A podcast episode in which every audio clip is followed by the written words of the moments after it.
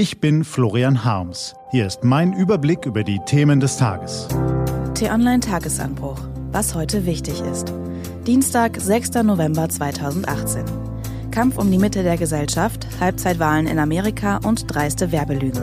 Gelesen von Anja Bolle. Was war? Kampf um die Mitte der Gesellschaft. Viel wird in diesen Tagen über Herrn Maaßen geschrieben.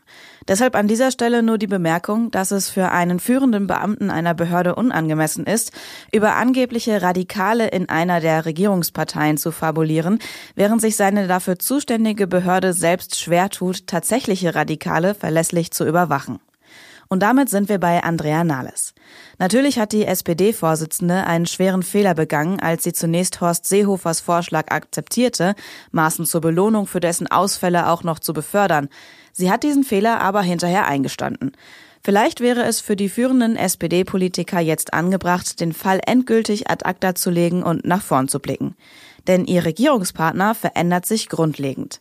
Der CSU-Chef Seehofer tritt voraussichtlich spätestens Mitte Dezember ab. Und der oder die künftige CDU-Chefin wird den Kurs der Partei neu ausrichten. Entweder unternehmerfreundlicher und mit einer härteren Migrationspolitik, wenn Merz Chef wird, oder konservativer und mit einer härteren Migrationspolitik, wenn Kramp-Karrenbauer Chefin wird. Wenn die SPD sich rechtzeitig auf diese Veränderung vorbereitet, kann sie sich von der Union absetzen, sich als liberale, arbeitnehmerfreundliche und weltoffene Stimme der progressiven Mitte inszenieren. Vor allem die Menschen, die hart arbeiten, aber dafür eher gering entlohnt werden, haben dringend eine starke politische Vertretung verdient. Haftbefehl gegen Syriens Sicherheitschef. Ein Mann lässt morden, er lässt foltern, er schickt seine Häscher nach Menschen aus, von denen danach auf dieser Erde keine Spur mehr zu finden ist.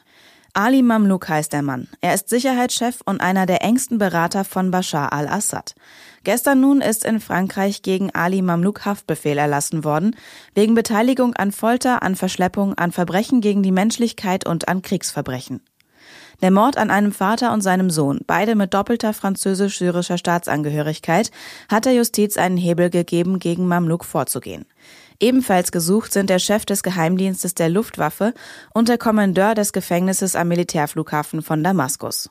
Den drei Gesuchten kann auch in Abwesenheit der Prozess gemacht werden. Das ist auch ein Signal an andere Mörder in Spitzenpositionen. Was steht an? Auf t-online.de geht's heute auch um diese Themen. In den USA stehen die Midterm-Wahlen an, Bayern wählt seinen neuen Ministerpräsidenten und Foodwatch vergibt einen Preis für die dreisteste Werbelüge. Das war der T-Online-Tagesanbruch vom 6. November 2018. Produziert vom Online-Radio- und Podcast-Anbieter Detektor FM. Den Podcast gibt's auch auf Spotify. Einfach nach Tagesanbruch suchen und folgen. Ich wünsche Ihnen einen frohen Tag. Ihr Florian Harms.